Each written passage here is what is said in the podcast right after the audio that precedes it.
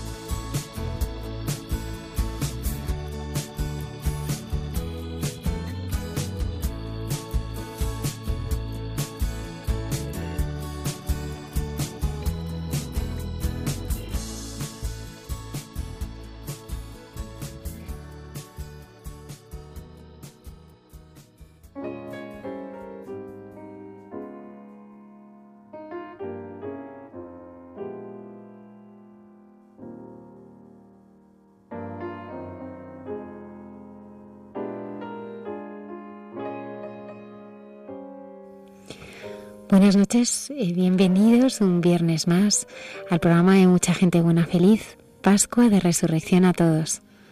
Feliz Pascua, Almudena. Y feliz Pascua a todos nuestros oyentes, que la alegría del resucitado pues nos llena a todos de verdadero deseo de anunciar pues que Cristo está resucitado. Esta noche tenemos con nosotros a una voz que muchos van a conocer, porque los domingos de 6 a 7 en el programa Sacerdotes de Dios, Servidores de los Hombres, el padre Miguel Ángel Arribas pues nos ayuda a conocer más profundamente la ocasión. Buenas noches, Miguel Ángel. Muy buenas noches y gracias por haberme invitado. Un millón de gracias a todos los oyentes por su oración en favor de los sacerdotes y los seminaristas. Un millón de gracias. El padre Miguel Ángel Arribas es adjunto a la Vicaría del Clero y confesor del Seminario de Madrid. Y bueno, pues en esta noche vamos a compartir, por un lado, pues su fe, su vocación, pero también pues queremos conocer mejor cómo vivir la Pascua, este tiempo tan bonito que se nos regala.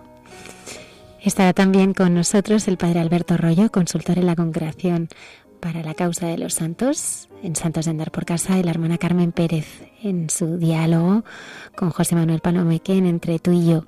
Las redes sociales están preparadas eh, para recoger todos vuestros comentarios. Ya sabéis también que podéis seguirnos a través de los podcasts y que hay una dirección de correo electrónico de mucha gente buena, arroba a la que podéis escribir.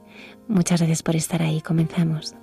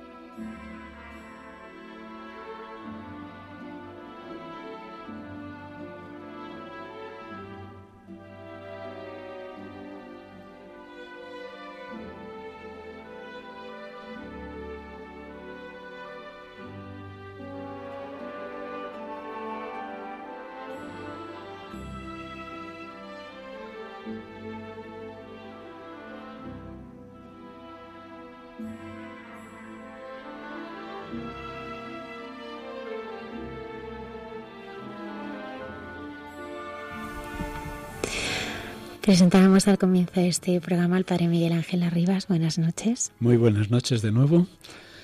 Muchas gracias.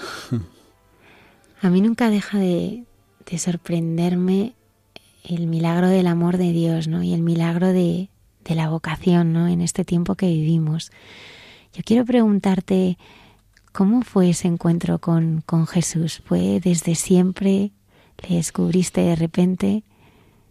Fue desde siempre porque he tenido la dicha de tener unos padres y unos abuelos que siempre me hablaron de Dios, que con su propia vida manifestaban que Dios era lo más importante y casi por osmosis desde niño aprendí a rezar y, em, y sobre todo aprendí a ver cómo rezaban ellos, cómo acudían cada domingo a la Eucaristía. Más todavía, mi madre desde, desde siempre ha sido una mujer de Eucaristía diaria e incluso en aquella época, finales de los años 50, principios de los años 60, yo nací en 1956, siempre que iba a la Eucaristía, siempre, salvo cuando las, la asamblea se ponía de pie, siempre estaba de rodillas y siempre me llamaba la atención esa devoción, esa piedad. Por añadidura, diré que se llama fe y doy fe de la gran fe de mi madre. Y ahora tiene 90 años, ya está con un poquito de Alzheimer y con todo lo que eso conlleva de dolor porque no, porque olvida casi todas las cosas. También hay que quererla en este momento de su dolor y de su limitación y de su finitud. Pero cuando yo era niño de ellos aprendí el amor de Dios. Por añadidura, también siendo niño, eh, tal vez por indicación de mi madre, esto ya se me pierde en el baúl de los recuerdos, eh, fui invitado a ser monaguillo en el pueblo incluso antes de haber recibido la primera comunión, con lo cual la cercanía a los sacerdotes de mi pueblo también era como un contagio de lo que ellos vivían de su ministerio. Tengo que decir que soy de un pueblo de Segovia llamado Riaza. Allí me crié hasta los once años. Luego fui enviado por mis padres en lo que entonces era el bachillerato antiguo a estudiar con los hermanos maristas interno en Segovia. Después estuve aquí en Madrid eh, terminando COU, unos años muy... Pasado el COU estuve en la Universidad Autónoma, unos años muy convulsos de la universidad, que nos pasábamos el día corriendo delante de los policías, lo que entonces se llamaban los grises. Hice el servicio militar en Palma de Mallorca y aquel fue quizás el momento más fuerte y más definitivo porque tuve la dicha muy cercano al cuartel donde estaba realizando el servicio militar, el cuartel de sanidad, que fue el que me correspondió en la ciudad de Palma de Mallorca, de que en la parroquia más cercana al cuartel había un sacerdote, Gabriel Reus, un hombre también muy de Dios, muy sencillo, en uno de los barrios más pobres de la parte norte de Palma de Mallorca, lo llamaban Corea, en, recuerdo de la guerra de Corea, porque allí vivían pues eh, personas de etnia gitana, muchísimos emigrantes que en aquella época no eran venidos de América Latina, sino venidos de Andalucía, de Extremadura, de Castilla-La Mancha, y en viviendas muy humildes pues vivían y salían adelante como buenamente podían. La parroquia San Francisco de Paula, en la calle General Riela de, de Mallorca. Pues fueron, el vez que, que cumplía el servicio militar, la convivencia con este sacerdote, donde yo acudía siempre que en el cuartel me lo permitían, pues fue también determinante. He de decir, porque son muchos, estaría la noche entera, son muchos los las personas, los acontecimientos, las celebraciones que influyeron. Mi paso por el Colegio de los Hermanos Maristas en Segovia también fue un paso importante, el amor a la Virgen María, a San Marcelino Champañá, que es el fundador de los Hermanos Maristas, el estar interno, que aunque mis primeros años con 11, 12 años era muy duro, separarme de mis padres apenas niño y solamente ir al pueblo en Navidades, Semana Santa y verano, se hacían duros los internados. Pero también debo de reconocer, y eso lo descubrí de una manera muy palpable cuando estaba haciendo el servicio militar, que la ventaja que tenía respecto a mis compañeros de mili era que ya estaba acostumbrado a hacer de todo, no solo a vivir lejos de casa, sino a arreglarme la ropa, hacerme la cama y a llevar una cierta disciplina que ayuda mucho en un cuartel militar, porque ya estás habituado a unos horarios y a cumplir unas normas. Con lo cual la mili a mí personalmente no se me hizo nada dura, al contrario, fue fue un tiempo muy agradable donde Dios me regaló muchos amigos. Pero volviendo, mm, todos estos han sido acontecimientos en los cuales Dios me ha ido hablando. Mm, podría contar cientos de pequeñas anécdotas de mis dos años de universitario en Madrid, en la Autónoma, porque también tuve la dicha por esa búsqueda de la verdad, por esa búsqueda de Dios, por esa búsqueda de mi lugar en la Iglesia, de haber conocido las comunidades populares en Vallecas, el haber conocido muy a fondo también el camino neocatecumenal, dos realidades eclesiales tan distintas, el haber conocido y vivido y, acompañado un tiempo al movimiento Oasis, que es un movimiento que venía de Italia, fundado por el padre Rotondi, el haber conocido a, franciscanos, uno de ellos sigo manteniendo una amistad muy grande con él, Javier Guridi, que es el párroco de la parroquia de la Inmaculada de Valladolid. Bueno, y se, seguiría haciendo una lista larguísima de personas que Dios ha puesto en mi camino para consolidar el encuentro con Dios. Siempre desde una inquietud muy grande, desde un inconformismo sano, desde una rebeldía mm, buscando no la, la pataleta por la pataleta, sino buscando lo que Dios quería de mí. Esa ha sido siempre una pregunta. Recuerdo, como anécdota también ahí entre los 17 y 19 años, que me vi, no sé si ocho o diez veces seguidas, en apenas tres o cuatro meses, la película Hermano Sol, Hermana Luna, que es la biografía de San Francisco de Asís. Y ciertamente eh, la visión de aquella película tantas veces me dejaba siempre esa pregunta, Señor, ¿qué quieres de mí? Señor, ¿qué quieres de mí? Señor, ¿qué quieres de mí? Señor, ¿qué quieres de mí? Y fue una pregunta que durante el tiempo del servicio militar me hice muy insistentemente y con la ayuda de este sacerdote Gabriel Reus, pues él me fue indicando que tal vez mi camino y mi vocación podía ser el sacerdocio. De hecho, cuando terminé el servicio militar, volví a mi pueblo, estuve como un mes con mis padres y un buen día, mientras comíamos, les digo, me vuelvo de nuevo a Mallorca. Ellos pensaban que había encontrado trabajo y que iba a seguir adelante con alguna tarea importante. No, les dije, no, pues mira, va a venir, si me dais permiso, en una semana un sacerdote a buscarme para que sepáis con quién voy a vivir. Voy a estar un año con él para discernir si mi camino y mi vocación es el sacerdocio. Y bueno, pues se quedaron con los ojos abiertos, no se lo imaginaban ni se lo esperaban remotamente. Y bueno, mi padre reaccionó en primer momento con un silencio absoluto. De hecho, estuvo luego dos años enteros sin dirigirme a la palabra cada vez que iba al pueblo y pasaba unos días con ellos. Mi madre al principio llorando porque pensaba que me perdía para siempre. Pero como era una mujer de mucha fe, luego ella misma se alegró. Y de hecho no hubo persona que llorara más en mi ordenación sacerdotal que mi madre, porque ella para una mujer de fe lo más grande que podía ver en su vida era tener un hijo sacerdote. Y veía cumplidos sus sueños, unos sueños secretos que luego con el tiempo, pues uno poco a poco va descubriendo que estaban ahí, rumiados en lo más íntimo de su persona y que presentaba a Dios cuando rezaba su rosario.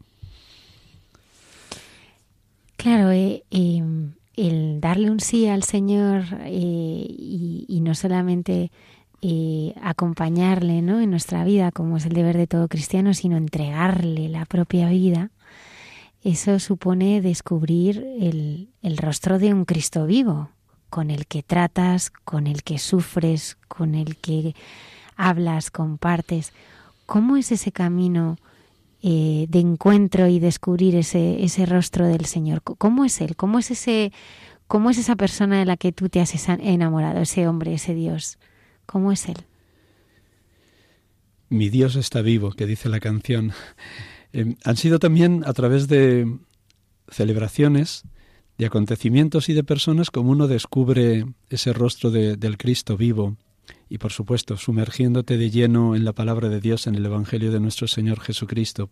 Pero por señalar tres, tres así acontecimientos en aquellos años de discernimiento vocacional, uno de ellos fue que teniendo 17 años y yo medio aburrido pensando que tenía que pasar la Semana Santa allí en mi pueblo con las procesiones propias y típicas de aquel tiempo, no sé quién, alguien me invitó a pasar una Pascua juvenil, que estaban entonces como muy en boga, en los años 70, en Buitrago, que es un pueblo que está relativamente cerca del mío, ya en la provincia de Madrid, que organizaban los hermanos maristas. Y aquella manera de celebrar la Semana Santa, que para mí era totalmente novedosa, con una cercanía muy grande, todo de jóvenes, lo primero que todos eran jóvenes y alumnos de los colegios maristas de España, y de una manera tan honda, tan viva, tan cercana, tan celebrativa, tan festiva, me hizo descubrir ese rostro que tal vez te llevaba ya larvado dentro, pero que en, en el contacto, en la comunicación, en la celebración con aquellos jóvenes, con aquellos hermanos maristas, pues me hizo ver que el Dios en quien creo, manifestado en Cristo Jesús, es un Dios que sí, ha pasado por la muerte porque se ha entregado. Nadie tiene más amor que el que da la vida por los amigos. Pero celebrar como nunca había celebrado una vigilia pascual que te dura tres horas, donde se van proclamando las nueve lecturas de manera tranquila, serena, pausada, donde se va comentando cada lectura, donde los cantos son unos cantos, tenía como digo apenas 17 años, unos cantos que, que te hacen vibrar en el corazón, todo aquello junto hace que, que descubra ese rostro vivísimo de nuestro Señor Jesucristo, un Dios que está vivo, un Dios que camina junto al hombre, un Dios que enamora en la persona de su Hijo Jesucristo. Como el Padre me ha amado, así os he amado yo, permaneced en mi amor. Otro encuentro podría ser, también siendo apenas joven, el haber tenido contacto con las misioneras de la caridad de la Madre Teresa de Calcuta, que apenas estaban llegadas a Madrid, y viendo cómo servían a los más pobres de entre los pobres, aquel testimonio de un rostro siempre alegre, siempre luminoso, eh, con trabajos que humanamente parecen casi repugnantes, digo, aquí tiene que haber un truco, aquí tiene que haber algo que ha puesto fuego en su corazón y ese fuego y esa mecha era Jesucristo, ¿no? Luego también por aquella época tuve la dicha de, uno de esos pasos que tuvo por Madrid Madre Teresa de haberla conocido y lo que más sin duda es haber leído ya siendo muy adolescente sus libros, los que entonces empezaban a difundirse por España sobre pequeñas biografías que entonces ya se iban, se iban editando. Bueno, ese otro momento muy, muy, muy gozoso, muy gozoso. Otro momento, como acabo de contar, fue haciendo servicio militar.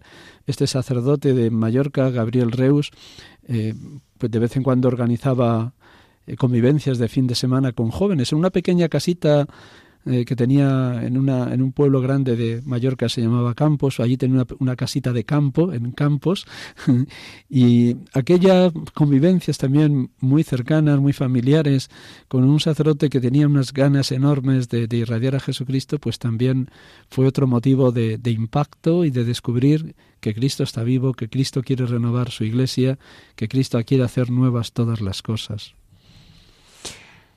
Cuando, bueno, los que llevamos muchos años escuchándote, ¿no? A través de, de, las ondas de, Radio María o hemos escuchado tus homilías, eh, pues te sentimos un hombre de, fuerte vida de oración, ¿no? de, una fuerte vida de, oración. Eh, el, el Señor nos escucha siempre. Siempre, no te quepa la menor duda, siempre. Dios es Padre, ¿cómo no va a escuchar a sus hijos? Otra cosa es que no nos escuche como nosotros queremos ser escuchados, pero eso el problema lo tenemos nosotros, no lo tiene Dios. Válgame el cielo, claro que, claro que nos escucha. Pero es mucho más bonito, si me permites, escucharle a Él, porque tenemos siempre el riesgo de ser monólogo, de ir a la oración en clave de decirle todo. Y, y, y, bueno, sí es verdad que Él como Padre quiere que le abramos el corazón y depositemos en sus manos lo que nos alegra nos ilumina, nos angustia, nos preocupa, nos duele, nos hace sufrir lo uno y lo otro.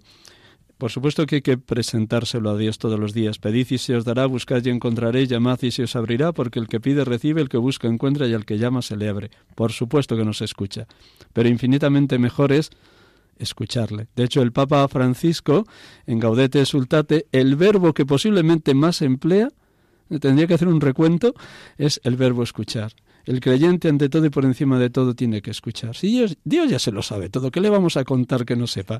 En el Salmo 139, 138, Señor, tú me sondeas y me conoces, me conoces cuando me siento, me levanto, de lejos penetras mis pensamientos, distingues mi camino y mi descanso, todas mis sendas te son familiares, no ha llegado la palabra a mi lengua, y ya, Señor, te la sabes toda. No ha llegado la palabra a mi lengua, ya Señor te la sabes toda. Me estrechas detrás y delante, me cubres con tu palma. Tanto saber me sobrepasa, es sublime y no lo abarco. ¿A dónde iré lejos de tu aliento? ¿A dónde escaparé de tu mirada? Si lo sabe todo. Pero ¿cómo podemos escuchar al Señor? ¿Cómo podemos hacer ese espacio dentro de nosotros, ¿no? Que estamos llenos de ruidos. ¿Cómo podemos eh, también buscar en nuestro día a día esos espacios de oración tan importantes y que tendrían que ser el centro de todo? Por de pronto, reservar todos los días, querida Almudena, un tiempo lo suficientemente largo para estar a solas con Él, donde, por un lado, es bueno hacer un vacío interior para que escuchemos y acojamos la palabra, porque la palabra es donde fundamentalmente nos habla.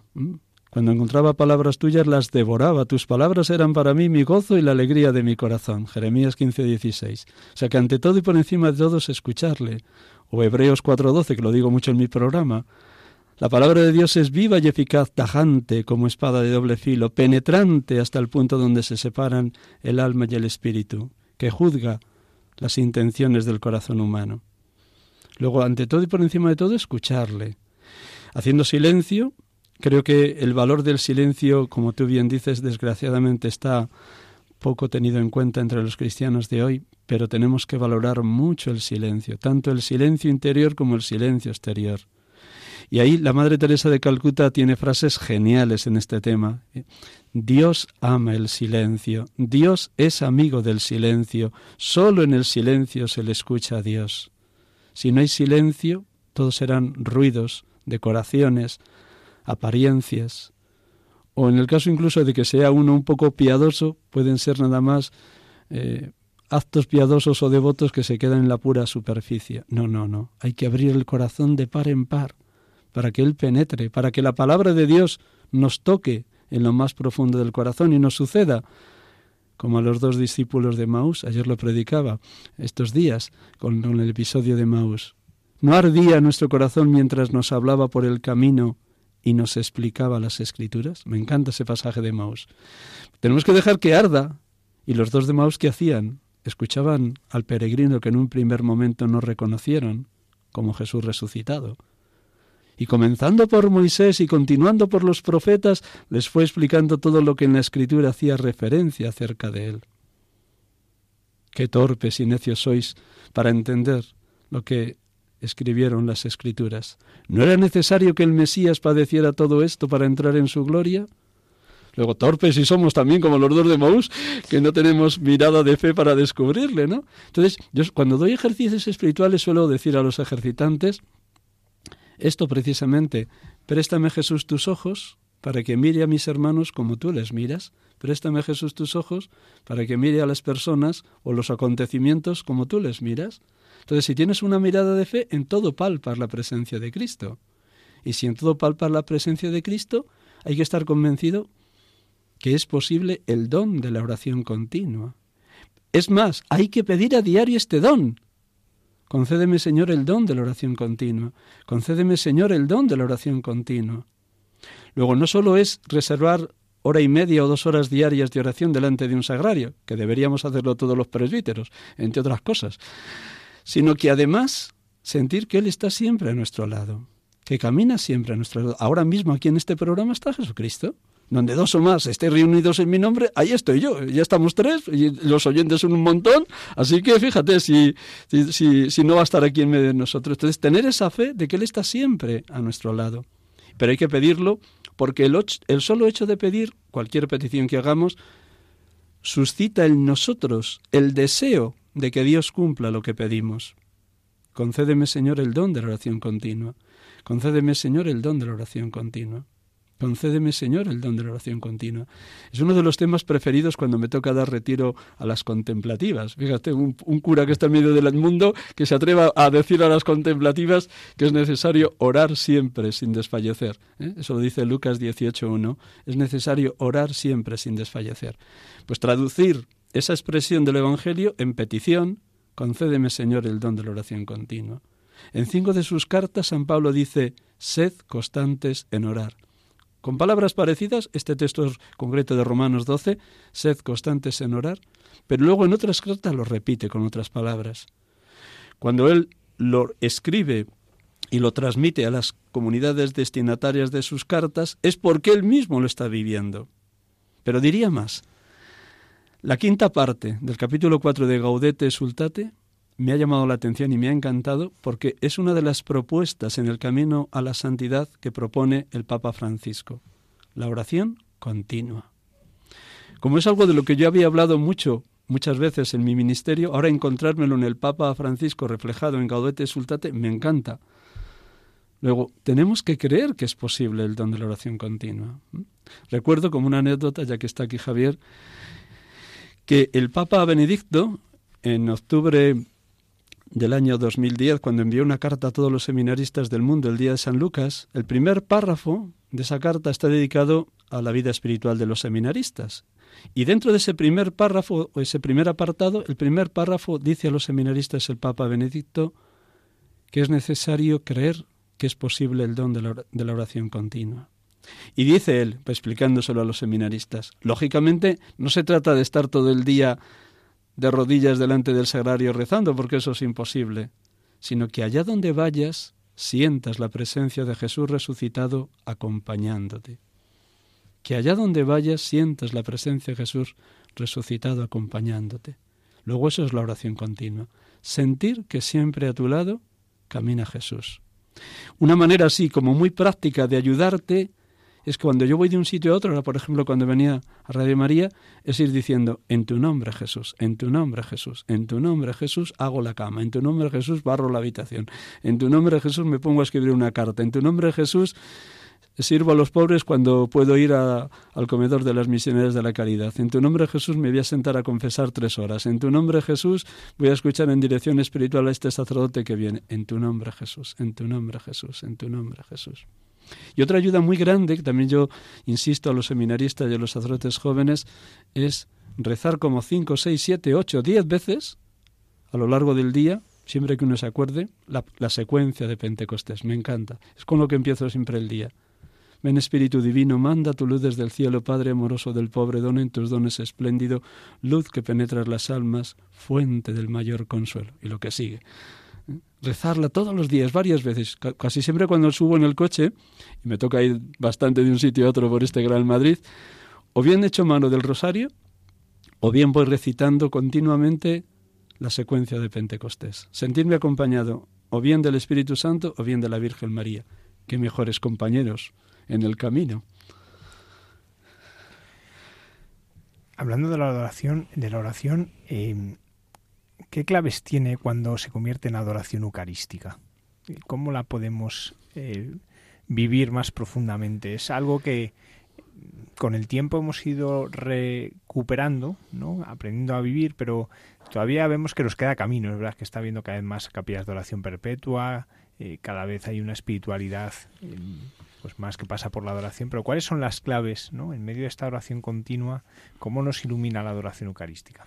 Muchísimas gracias por la pregunta, Javier. Además, tocas una fibra muy sensible porque he sido, no sé si ocho o diez años, conciliario nacional de la familia eucarística reparadora de, de, San Manuel González, con lo cual, pues no he tenido la dicha de leer todas las obras de San Manuel González, estar varias veces, bastantes veces en la tumba allí, en el presbiterio de la Catedral de Palencia, donde está enterrado, debajo del sagrario, como era su deseo. Bueno, la primera imagen que me viene, pues siempre que me toca explicar esto, es la imagen que propone San Juan Pablo II en el número 25 de Eclesia de Eucaristía. Y él cuenta cómo el culto a la Eucaristía, por fortuna, se está recuperando en la Iglesia, como tú señalabas, y él cuenta su propia experiencia, y es genial como la cuenta. Siempre que voy delante del sagrario o delante de la custodia, me imagino que soy el discípulo amado recostando mi cabeza en el pecho de Jesús.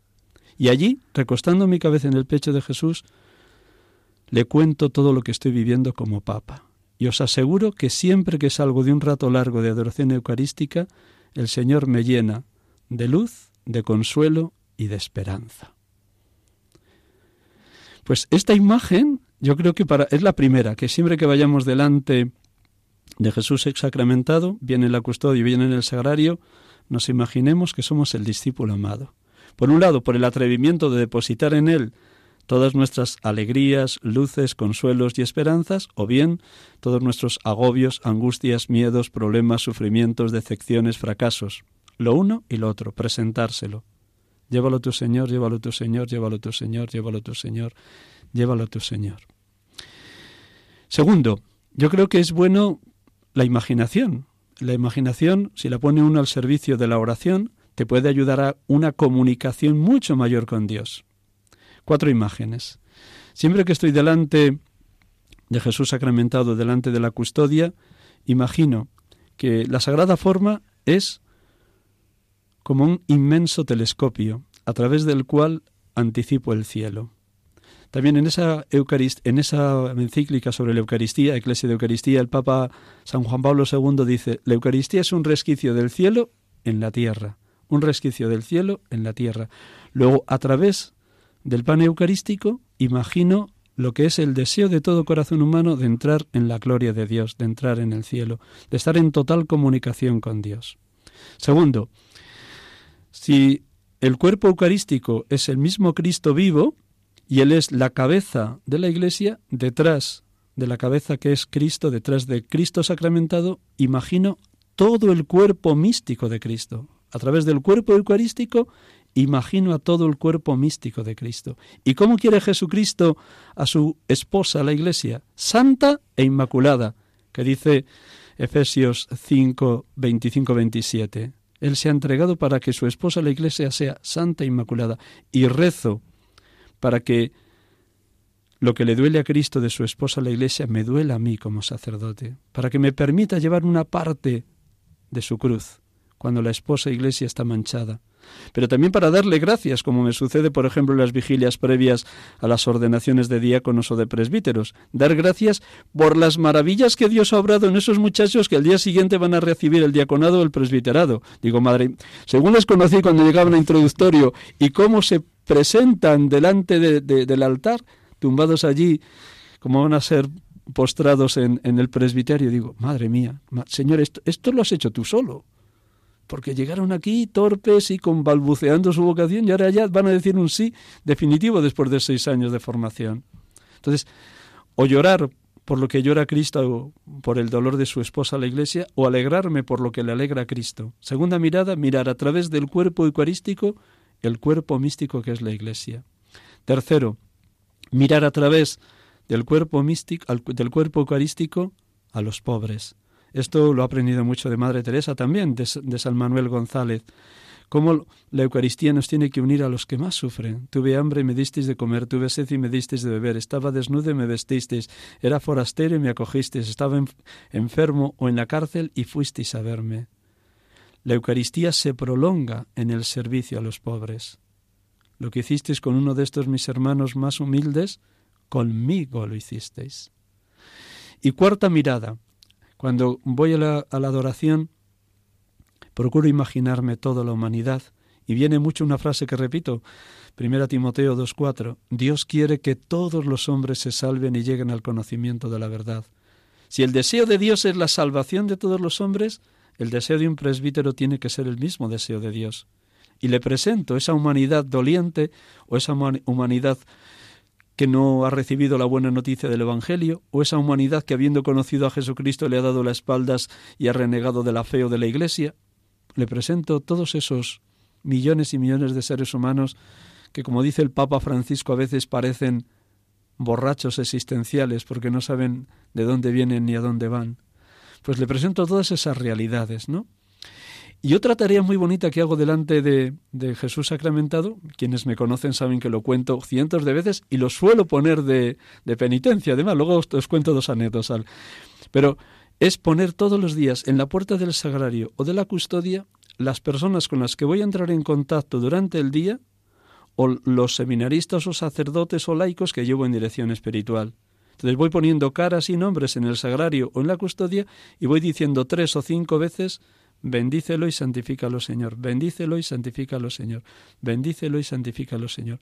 Porque estoy convencido que orando por ellos y presentándoselos a Jesús sacramentado, el Señor los va a poner en el bolsillo de mi corazón, de tal manera que cuando vienen a la dirección espiritual, ya he orado por ellos y sé que va a haber comunión de corazones al haber orado por ellos.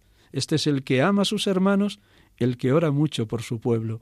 Este es el que ama a sus hermanos, el que ora mucho por sus dirigidos, si vale el parafraseo. Y un último detalle es la gratuidad. A veces, mm, además de estas imágenes que he contado, es simplemente estar, con aquellas palabras del campesino al santo cura de Ars. Yo le miro y él me mira. Sencillamente estar.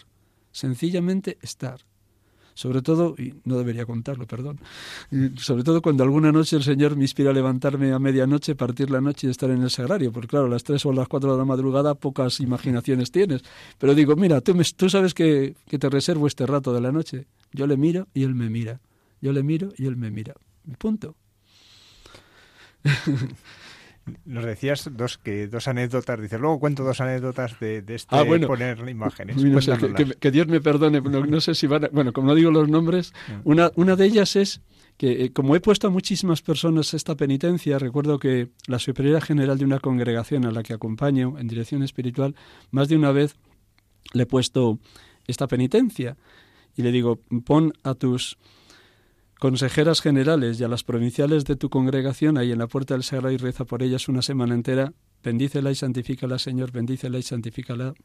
Y ella me contaba, y luego, como esto lo puedo contar porque lo ha contado en público ella, cuando va de visita a las casas, por todo el mundo, porque la congregación está por todo el mundo, les dice a las superioras de las casas que visita que hagan lo mismo con las hermanas de la comunidad.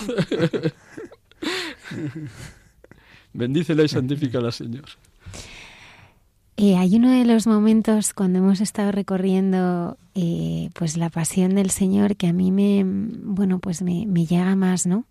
Y es cuando cuando San Pedro eh, le niega al Señor tres veces, ¿no? Yo a veces cuando rezo, ¿no? Pienso que, que realmente Pedro una de las cosas que le que le que, que pasó por su corazón en ese momento es que no no podía ver al Señor así no reconocía a ese Señor eh, latigado, ultrajado, humillado, ¿no? Reconoció, no reconocía a ese Señor en medio de, de la cruz, ¿no? En medio de ese, de ese sufrimiento, ¿no? Así que parecía tan, tan doblado, tan, tan hundido, ¿no? ¿Cómo podemos nosotros también reconocer al Señor, ¿no? En medio de tanto sufrimiento, a veces de tantas incomprensiones, de tantos momentos, ¿no? Que, que, nos supera, que nos supera todo, en medio de, de la enfermedad.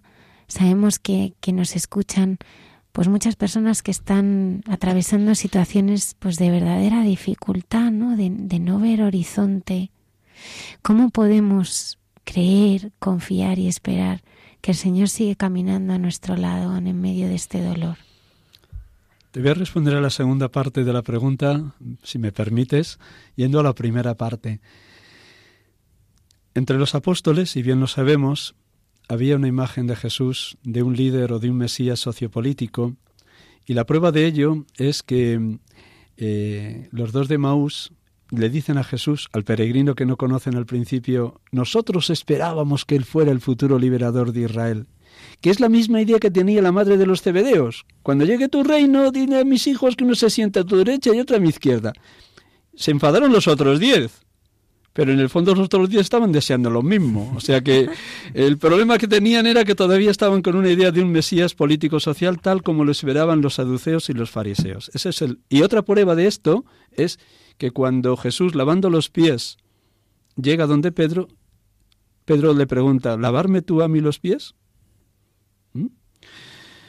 Y como bien has dicho, tal vez no lo hacía por malicia, sino sencillamente imaginaba un maestro y un señor tan grande que era impensable que su maestro tomara la posición del esclavo. Era inimaginable para, para Pedro. Luego estaban todos en esa misma barca. La prueba es que le dejaron solo en Getsemaní. Pero el otro detalle que quería contar, que también me encanta contemplarlo, es cómo después de las tres negaciones, en cuanto cantó el gallo, se cruzaron las miradas. La mirada de Jesús a Pedro y la mirada de Pedro a Jesús. Y cuando me toca explicar esta escena de la pasión, yo suelo decir que la mirada de Jesús sin duda era clara y exigente, pero a la vez llena de misericordia, de compasión y de ternura. Clara y exigente, para descubrir sus mentiras a Pedro, pero a la vez llena de compasión, de misericordia y de ternura. Y saliendo afuera, lloró amargamente. ¿Qué es la diferencia entre Pedro y Judas? Judas también reconoció su error de haber vendido a su maestro por treinta monedas de, de plata, pero fue al templo, tiró la bolsa de las monedas y se ahorcó. Esa es la diferencia. Pedro lloró su pecado, Judas no. No fue capaz de pedir perdón. Eso respecto a la primera parte. Con tu permiso, Almudena. Respecto a lo que preguntas, lo primero, mm, lo que primero que hay que decir a las personas, y me toca ahora mismo en mi tarea que tengo de acompañar a sacerdotes que están enfermos o que están ya internados en hospitales, o esta misma semana ha fallecido un ser muy querido y he estado allí con la familia acompañando cuando me ha sido posible cuando me ha tocado acompañar a cuatro de mis amigos en la planta 14 del Hospital de la Paz, o a mi propia cuñada María Ángeles, que murió hace ya diez años.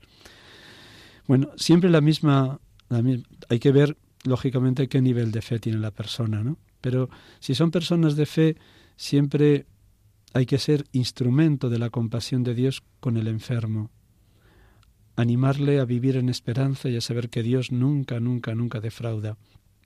Pero la clave sin duda es mirar al crucificado. Cristo lo ha padecido todo por nosotros. Y mirar a Cristo, que siendo el Hijo de Dios, ha querido cargar con los pecados de toda la humanidad, que no se reservó nada, que se lo entregó todo, nos tiene que ayudar a vivir en esperanza siempre. Habiendo amado los suyos que estaban en el mundo, los amó hasta el extremo. Y quedarnos con esa palabra de que Él sigue amándonos y si alguien son predilectos de Él, son los enfermos. Porque Él ha pasado antes por esa agonía, por ese dolor y por esa entrega de la vida en favor de toda la humanidad en obediencia amorosa al Padre. Aprendió sufriendo a obedecer. ¿eh? Ese texto me encanta de Hebreos 5, mm. ¿no? Cristo en los días de su vida mortal con gritos y con lágrimas presentó oraciones y súplicas a aquel que podía librarlo de la muerte, pues su actitud reverente, filial, fue escuchado. Pero precisamente porque era hijo, aprendió, sufriendo, a obedecer. Bueno, mirando a Jesús, los que somos creyentes tenemos la certeza de que Él también acompaña a las personas agonizantes y a quien está a las puertas de la hermana muerte. Siempre está ahí. Y también en mi programa cuento algo que me llegó muy dentro en los últimos meses antes de morir San Juan Pablo II, cuando ya babeaba, cuando ya no se podía poner de pie, cuando le tenían que trasladar de un sitio a otro en silla de ruedas. Y él decía, en el sufrimiento, si se está en Dios, hay alegría. En el sufrimiento, si se está en Dios, hay alegría. Y esto no es teoría, sino él lo experimentaba y él nos lo comunicaba. Pero yo digo a mis oyentes que si todavía lo quieren como tener más certero, que se lean los escritos de San Rafael Hernández los tres últimos meses antes de morir, y uno en todas las páginas, desde febrero hasta abril que fallece, del año 38, en todos los pequeños fragmentos que escribía cada día, junto al sufrimiento, siempre habla de querer abrazar con una alegría inmensa la partecita de cruz que le toca llevar, decía él. Junto al sufrimiento de saber que estaba ya muy cercana a la muerte, nunca perdió la alegría, nunca. San Rafael Hernández. Pero podemos leer también Historia de un alma de Santa Teresa del Niño Jesús, o podemos leer los últimos escritos de Santa Isabel de la Trinidad. Lo mismo, en el sufrimiento, si se está en Dios, hay alegría. Y lo que humanamente es imposible, el Espíritu Santo lo hace posible. Y los santos nos lo han demostrado. Además de este sufrimiento propio, ¿no? Bueno, como puede ser la propia enfermedad, hay otra dimensión que es el, sufrimiento de los que queremos, ¿no? Tú lo estás viviendo ahora con tu madre, ¿no? En Alzheimer. Y hay muchas personas, pues, que, que no son capaces de vivir este sufrimiento. Yo he escuchado cosas como decir, no, es que ya no es mi madre, ¿no? Ante una persona pues con un Alzheimer, con una demencia, ¿no? Eh, e incluso, pues, bueno, se les aparca, ¿no? Eh, el otro día una persona que se cayó en la calle y cuando le fuimos a atender decía, no llaméis a mi familia porque me meten en una residencia. Ese era su sufrimiento. En ese momento se había pegado un porrazo y todo lo que le preocupaba es... Eh, muchas veces no, no sabemos afrontar el sufrimiento, ¿no? Incluso a veces cuando las personas cuidan de personas mayores, pues, pues les cuesta mucho, porque la impresión es constantemente de fracaso, de, no soy capaz de atenderles bien, de siempre lo hago mal, ¿no? Eh, ¿Cómo podemos aprender a vivir el sufrimiento del otro? ¿Cómo podemos nosotros vivir el sufrimiento del otro y, desde ahí poder ayudarlo, poderlo cuidar, poderlo asistir? Gracias por la pregunta, Javier. Yo lo primero que diría es que no hay fórmulas mágicas, eh, que cada persona que está ayudando a un familiar o a un amigo en la enfermedad terminal o, la, o en las puertas de la muerte, mm, con cada persona habría que, que tantear qué momento humano y espiritual está viviendo. Por eso, bueno, me voy a arriesgar a tu pregunta haciéndolo así más generalizado, pero reconozco que al menos cuando me ha tocado acompañar y me está tocando acompañar a, como digo, hermanos sacerdotes a las puertas de la muerte y por añadidura a sus hermanos o hermanas si son más jóvenes que el sacerdote o a los sobrinos que más o menos vienen a tener mi edad, ¿no? Bueno, yo creo que eh, lo más importante es que el, ¿quién cuida del cuidador? ¿Quién cuida del cuidador? Hay que impregnar de mucha humildad al cuidador o cuidadora para que se deje ayudar, para que se deje querer, para que se deje relevar si es que está en el hospital y a lo mejor quiere estar una esposa o una hija quiere estar con su papá eh, de 89 años sin moverse de la cama y hay que ayudarle a decir que no, que te vas a destruir. Que sí es muy bueno amar, pero para poder amar hay que amar con calidad y tendrás que ir de vez en cuando a descansar y deja que algunos te, demos el relevo de pasar una noche con tu padre o con tu, o con tu hijo o con, tu, con alguien, ¿no? Segundo, hay que amar mucho a ese cuidador y cuidadora y estimular al, al máximo el trabajo que están haciendo y la dedicación. Pero también ayudando a que no se caiga el mero sentimentalismo. Con personas muy queridas, ahora me vienen varias familias que han perdido a seres queridos en, en el pasado año 2018, yo les decía a esposas que también acompaño o que vienen a confesarse conmigo que no pueden caer en un mero sentimentalismo porque eso mismo les hace daño. Y puesto que son mujeres de fe y van a perder a su esposo, hay que vivir en la certeza de que eh, eh, ellos van a estar en el mejor sitio que se puede estar, que es junto a Dios, que es junto a la luz, de quien es la luz, Jesucristo resucitado. Y hay que ayudar también a las personas que cuidan a enfermos a que lo vivan con una fortaleza interior que solamente puede venir mm, del Espíritu Santo. el don de fortaleza es un don del Espíritu. Para que sin dejar de amar uno sepa tener también la fortaleza interior de, de saber llevar esa enfermedad. Y reconozco que no es fácil. ¿eh? Yo empleo mucho otro texto que Dios le dedica a Jeremías cuando le llama para su vocación Jeremías 1.18. Hoy te convierto en plaza fuerte, en columna de hierro, en muralla de bronce frente a todo el país, frente a los reyes y príncipes de Judá, frente a los sacerdotes y campesinos. Lucharán contra ti y no te podrán, porque yo estoy contigo para librarte. Bueno, esto, este texto de Jeremías, de Dios a Jeremías, normalmente lo empleo cuando una persona se siente avasallada por otros, pero de alguna manera se podría trasladar también a los cuidadores de enfermos o de ancianos a las puertas de la muerte. Hay una pregunta eh, que, me encantaría que, nos ayudaras a, entender, ¿no? Tantos años eh, como director espiritual ¿no? del, del seminario y es el misterio, el misterio de la vocación.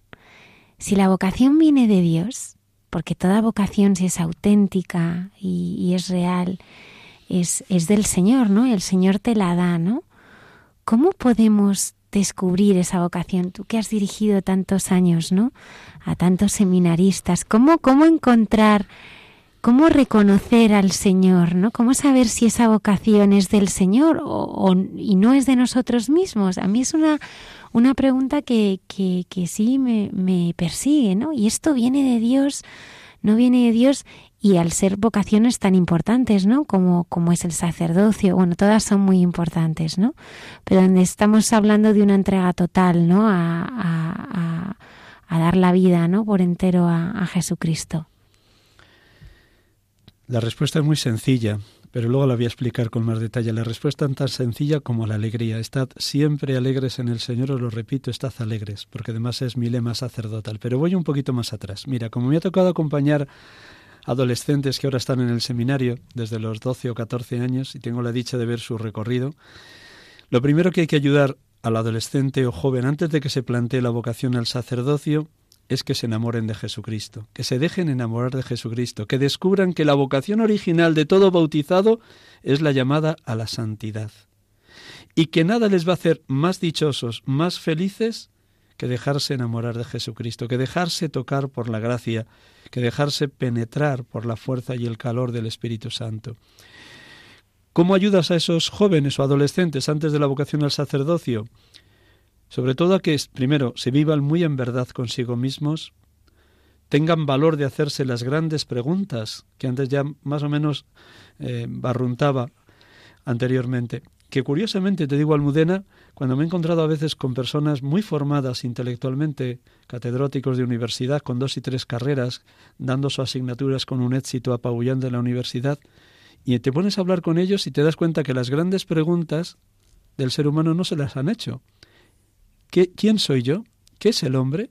¿De dónde vengo y a dónde voy? ¿Qué sentido tiene mi vida? ¿Por qué vivo y para qué vivo? ¿Por qué existe el mal en la tierra? ¿Qué hay detrás de la hermana muerte? Les da pánico hacerse esas preguntas. Digo, personas tan inteligentes en su materia o en su carrera que las grandes preguntas sobre la existencia humana no se las han formulado. Les da miedo hacerse esas preguntas, ¿no? Entonces hay que ayudar al adolescente a que no tenga miedo a hacerse estas preguntas, para que lleve las riendas de su vida. Con esos mismos adolescentes, ahora me vienen dos o tres caras que están en el seminario, eh, luego hay que hacerles descubrir que cuando se enfangan en las trampas de este mundo son infelices. Aparentemente, bueno, pues formarse un porro, llegar pedo a casa a las 4 de la mañana bebidos hasta coma etílico o, bueno, otras cosas peores. Eh, sí, en un primer momento te produce un cierto placer, pero te dejan un vacío existencial brutal. Y dices, pero bueno, ¿dónde vas? ¿Tú te das cuenta que todo esto que te has metido en una pandilla que no debías haber estado, que te has dejado arrastrar, te ha dejado totalmente vacío? Entonces le, le, contrastas y le ayudas a vivirse en verdad. Y bueno, pues poco a poco se va dando cuenta de esto, ¿no? O personas incluso, esta semana también me ha tocado acompañar a, a una chica joven que una Pascua juvenil en una parroquia de Madrid le ha cambiado la vida totalmente y con un riesgo antes y con la carrera brillante, bien acabada, ahora sin trabajo y parece que ya el mundo se le cae porque habiendo tenido tanto éxito en su carrera y con buenas notas ahora no encuentra trabajo. ¿Y cuál es el riesgo? ¿La depresión o la anorexia o la bulimia? Y me lo ha dicho tal cual el rato que he estado con ella. Pero el encuentro con un grupo de jóvenes en una parroquia le ha cambiado la vida. Ha venido a confesarse después de años sin acercarse al sacramento. Yo espero que le dure el fogonazo de luz que le ha dado Dios en una Pascua juvenil con jóvenes de una parroquia de Madrid. Pero ves, ella misma ha descubierto que todo lo anterior, el éxito en la universidad, las supernotas en la universidad, ahora estar sin trabajo, brazo sobre brazo en casa, sin norte, sin horizonte, parece que la vida se le caía encima.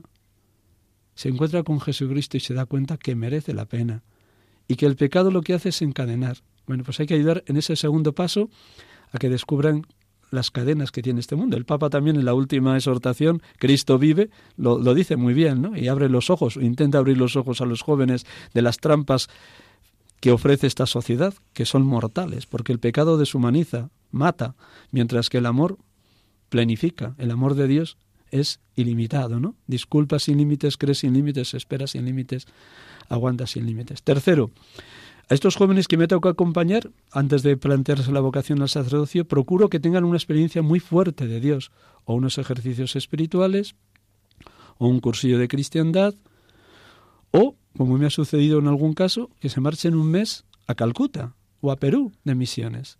Y cuando palpan, cuando palpan la pobreza, pero ¿de qué me puedo quejar en España? Que tengo de todo, que mis padres me quieren con locura, que, que no me falta de nada, cuando he palpado la miseria de quienes no tienen ni un, ni un trocito de, de pan para poder comer. Bueno, pues eso a muchos les ha cambiado la vida. Y viniendo de misiones, de Calcuta o de Perú, hacerse esa pregunta, ¿qué quiere Dios de mí? Y dar el paso, la posibilidad de discernir la vocación al, al sacerdocio. Van a la universidad, empiezan la carrera con, con unas ganas enormes, pero se van dando cuenta que conforme van estudiando, bueno, pues la carrera más o menos satisface, pero no te llena. Y es cuando empiezan a llamar a las puertas del seminario. Y empiezan a descubrir, ¿no será esto lo que pide Dios de mí? Como te decía, volviendo al inicio de la pregunta, para mí la prueba inequívoca de que una vocación es de Dios es la paz y la alegría. ¿Mm? Y para esto traigo no sé si luego entraremos algo en el tema de la Pascua, pero para esto traigo algo que genial que dice San, San Ignacio de Loyola cuando presenta cuarta semana la contemplación de la resurrección y de las apariciones de Cristo resucitado. El oficio de Cristo resucitado es consolar. El oficio de Cristo resucitado es consolar. Lo propio de quien está respondiendo a la vocación es la alegría. Porque cuando uno le ha dicho sí a Dios, él se desborda en bendiciones, se desborda en enamoramiento, se desborda en generosidad. Cuando una persona ha dicho sí, ha dejado que el Espíritu Santo le llene. Y si uno está lleno del Espíritu Santo, le brota a torrentes irradiar los frutos del Espíritu. Gálatas 5, 22, 23. Amor, alegría, paz, paciencia, servicialidad, bondad, amabilidad, fidelidad, dominio de sí. Cuando tú ves a un joven que rezuma estos frutos del Espíritu, dices, por aquí hay vocación. Porque el sí siempre está acompañado y sostenido por el Espíritu. Y como consecuencia irradia los frutos del Espíritu, sobre todo los tres primeros. Amor, alegría, paz. Signo de que la persona está en el camino que Dios quiere para él. Pues entremos en la Pascua, que anunciabas ahora. El otro día ponía un ejemplo, ¿no? Eh, cuando los niños que por desgracia se preparan tres años a hacer la primera comunión y es la primera y la última, o por lo menos durante mucho tiempo. Y a veces me da la impresión que a una parte de los cristianos le pasa lo mismo. Se preparan con la cuaresma, con intensidad, de verdad, buscando eh, prepararse. Llega la Pascua, la celebran con mucha alegría, pero luego el tiempo de Pascua pues es un tiempo pues como casi lo ordinario, ¿no? ¿Cómo podemos vivir el tiempo de Pascua para que de verdad eh, gocemos de este consuelo que nos trae Cristo y que decías tú antes que, tan bellamente refleja San Ignacio. Lo primero, invocar mucho al Espíritu Santo. Lo segundo, yo creo que, y lo pongo a veces de penitencia porque lo hacía Bantuán, yo no le alcanzo ni a la altura al betún, pero cuando uno lee su vida, él dice que siempre en tiempo de Pascua ponía como penitencia al penitente que meditara una hora o un rato largo uno de los capítulos del libro de los Hechos de los Apóstoles. Y yo creo que la Iglesia en su pedagogía nos ofrece en el tiempo de Pascua esa lectura serena, tranquila, sosegada del libro de los Hechos. Y te habrás dado cuenta, Javier, que es rara la escena o la página del libro de los Hechos donde no aparezca dos o tres veces la presencia del Espíritu Santo actuando en los apóstoles, en los once, o bien en la vida y en los viajes de San Pablo invocar al Espíritu Santo, meditar mucho el Evangelio y el libro de los Hechos de los Apóstoles, preguntarse si uno está llenándose o dejándose llenar tanto de los dones como de los frutos del Espíritu Santo. Y luego yo creo que otra clave es mm, vivir y celebrar la Eucaristía como eterna novedad, fascinante encuentro y asombrosa comunión con Jesucristo. Todo el año Jesús, muerto y resucitado, se nos hace presente en el misterio del amor que es la Eucaristía.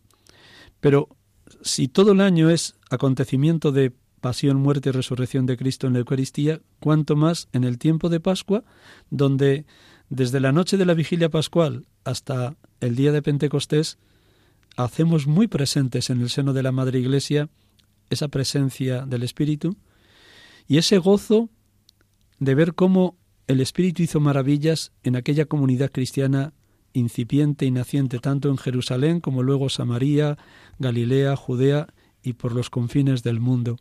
Como San Pablo, a pesar de las palizas brutales que recibe en las ciudades donde evangeliza, en cuanto se cura, se levanta y camina 30, 40, 50 kilómetros hasta la siguiente ciudad. El poder quedar admirado y asombrado de esos prodigios de la Iglesia naciente nos hace vivir y palpar que Cristo está vivo también hoy. Otra manera que a mí me ayuda en este tiempo es leer historia de los mártires, porque uno se da cuenta cómo en esos momentos de mayor dolor también la presencia del Espíritu Santo fue tan fuerte, tan firme en ellos, que sólo por esa gracia del resucitado se atrevieron a dar la vida, no renegaron de su fe, confesaron públicamente su fe incluso en situaciones de torturas atroces. Pues eh, ver cómo el Espíritu actúa maravillosamente en los mártires a mí también me ayuda a vivir el tiempo de Pascua en una clave de pura esperanza, de enorme esperanza, de que Dios no defrauda, de que lo que Él promete lo cumple. Yo estoy con vosotros todos los días hasta el fin del mundo. La semana pasada estuve con laicos en Navas de Río Frío dándoles ejercicios durante el trido pascual y tal vez la frase que más me apareció en todas las contemplaciones fue esta certeza. Yo estoy contigo, hermano, hermana, todos los días hasta el fin del mundo. Yo estoy con vosotros todos los días hasta el fin del mundo. Actualizar esta palabra de despedida que tuvo Jesús en el momento de la ascensión, según el relato de San Lucas, es el final de San Lucas, San Lucas eh, perdón, es el final de San Mateo, perdón, San Mateo. Mm, Mateo 28, 20, yo estoy con vosotros todos los días hasta el fin del mundo. Actualizar esta expresión de Jesús ayuda también a vivir con una alegría desbordante el tiempo de Pascua. Puede ayudar, en algunas personas ayuda también, el renovar, a lo mejor cada semana, lo que hicimos en la noche de la vigilia pascual, renovar las promesas bautismales. Si renuncio, si renuncio, si renuncio, si creo, si creo, si creo. Comentabas el testimonio de los mártires. Precisamente el domingo de resurrección, pues casi la primera noticia que escuchábamos, en medio de esa alegría y el sueño con el que uno se levanta, ¿no? Después de la vigilia, era precisamente estos atentados en iglesias en Sri Lanka. Eh, al principio se hablaba de 150 muertos, ha ido subiendo, bueno, eh, ya se habla de más, de, 200. sí, ya, ya, se está hablando más de 300. Bueno, eh, ¿cómo podemos, en un día de alegría a la vez, no dejarnos hundir pues por una noticia como esta, ¿no? Que nos dice pues que hay, que hay mal, que el mal está actuando, que, el mal actúa además contra aquellos que, estaban viviendo, que algo tan aparentemente fácil para nosotros como es ir a misa, para muchos se convierte en algo absolutamente peligroso. Eh, ¿Cómo uno puede seguir viviendo esa alegría a la vez que uno escucha esta noticia del mal, que uno escucha que hay hermanos nuestros que ir a misas ponerse en peligro de muerte? El dolor es dolor, querido Javier, y yo creo que cuando suceden acontecimientos como los que has señalado, lo que aconteció el domingo pasado en Sri Lanka, nos tiene que llenar de un profundo dolor, porque es ponernos también en la situación de esa, de esa partecita de la Iglesia que está padeciendo terrible persecución, no solo en Sri Lanka, sino en otros muchos lugares de la tierra. Pero igual que sucede cuando hablábamos del acontecimiento de la muerte, Siempre tenemos que mirar los acontecimientos más dolorosos en clave de esperanza, de que Dios en su misterio de amor hará que esas vidas sean fecundas. Recuerda aquello de Tertuliano, sangre de mártires, semilla de nuevos cristianos. Y así ha sucedido a lo largo de la historia, aunque ahora en este primer momento y recién acontecidos los atentados nos parezca algo tan brutal que no veamos ni una chispa de, luz o de esperanza. Pero de nuevo, yendo a, los, a la historia de la Iglesia, repasando la historia de la Iglesia, constatamos y verificamos que, Dios nos ha dejado ganar en generosidad. ¿no?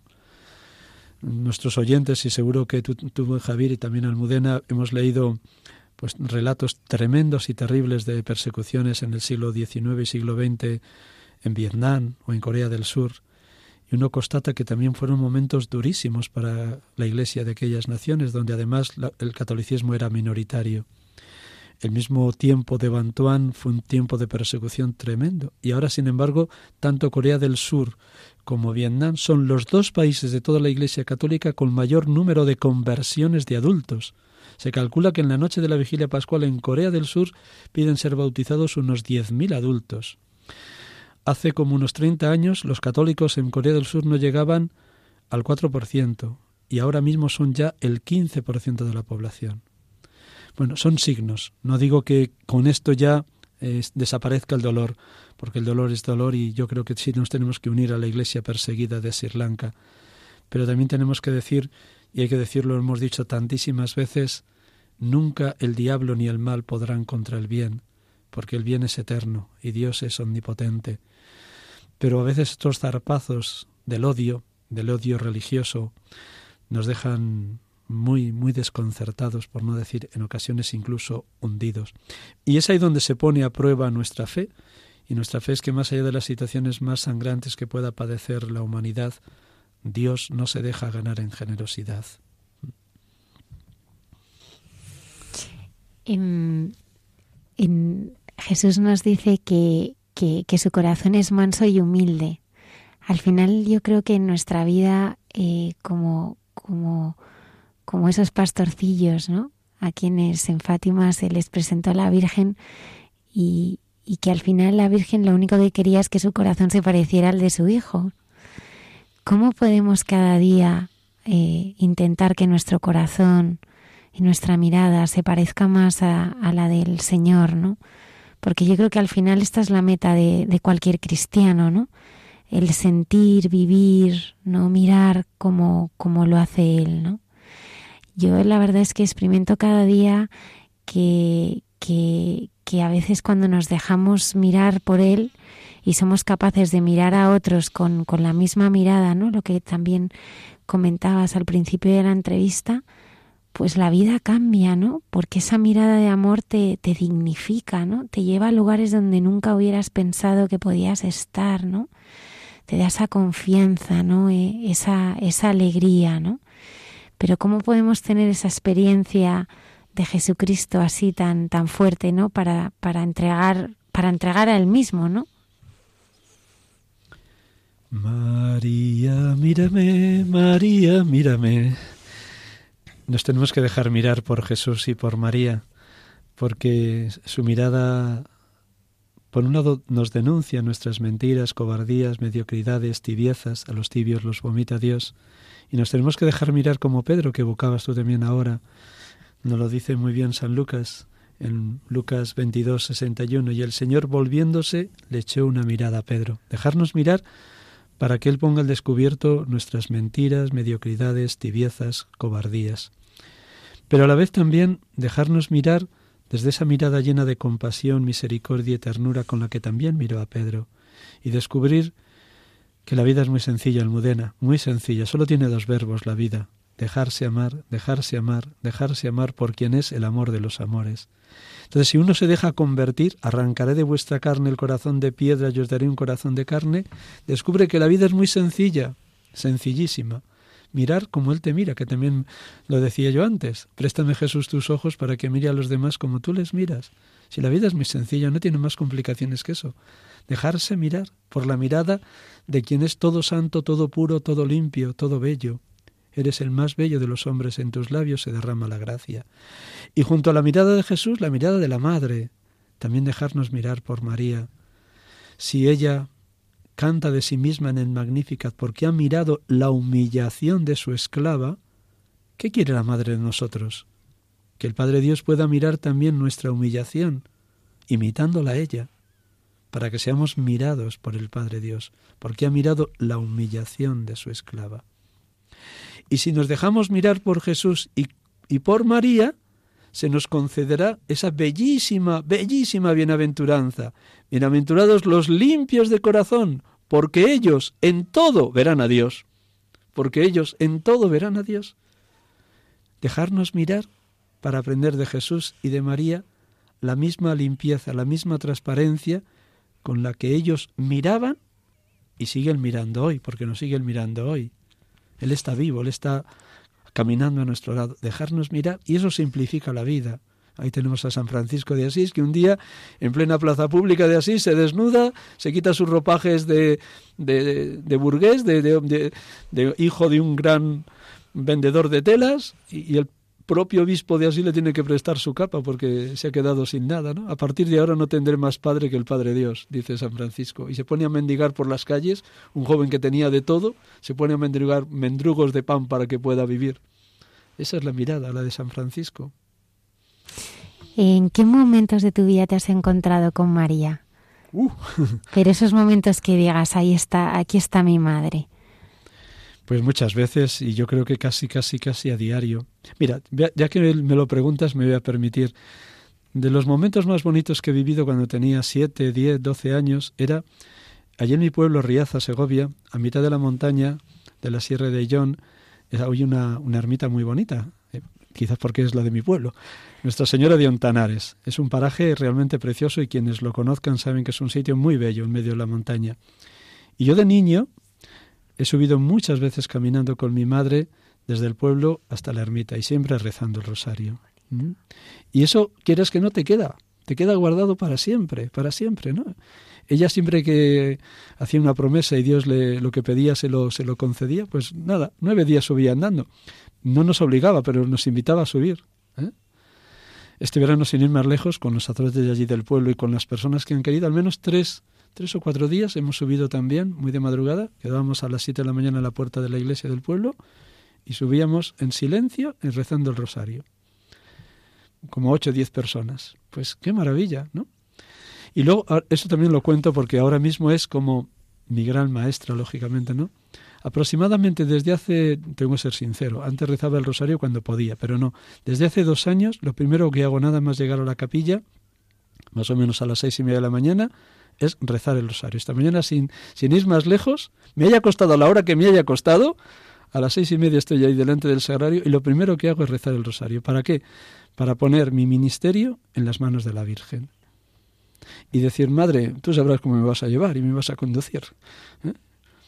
Entonces, eh, sentir la presencia de María, pues es algo maravilloso, porque ella es la maestra, ella es el modelo perfecto del verdadero discípulo de Jesús, ella es la que me enseña a decir siempre sí a la voluntad de Dios, ella es la que me lleva a Jesús. Nunca olvidaré el encuentro con San Juan Pablo II el 3 de, el 3 de mayo del 2003, que al día siguiente canonizó a cinco santos españoles. Bueno, pues ahí en Cuatro Vientos, muy cerquita de aquí, donde está la sede de Red de María, pues allí tuve la dicha de estar en el último viaje de San Juan Pablo II en Madrid. Y ella, él repitió varias veces a Jesús por María, a Jesús por María, a Jesús por María. Si joven, si escuchas la llamada de Dios, no la desoigas y de ahí surgieron muchas vocaciones, doy fe. Ahora conozco sacerdotes de Madrid que están trabajando de manera maravillosa en sus parroquias y su vocación surgió de ahí, 3 de mayo del 2003, último viaje de San Juan Pablo II a España. Luego la madre siempre a nuestro lado. María, mírame. O esa canción tan antigua, ¿no? Mientras recorres la vida, tú nunca solo estás, contigo por el camino, Santa María va. Siempre está. Me gustaría... Precisamente, hablando de la Virgen, ¿cómo nos ayuda a vivir ella la Pascua? Porque precisamente la Pascua es ese tiempo en que los discípulos van a descubrir ese acompañamiento de la Virgen, ¿no? Y, es fundamental al final, e-, ese momento de Pentecostés, eh, lo dice en el libro de los Hechos, estaban con María en oración.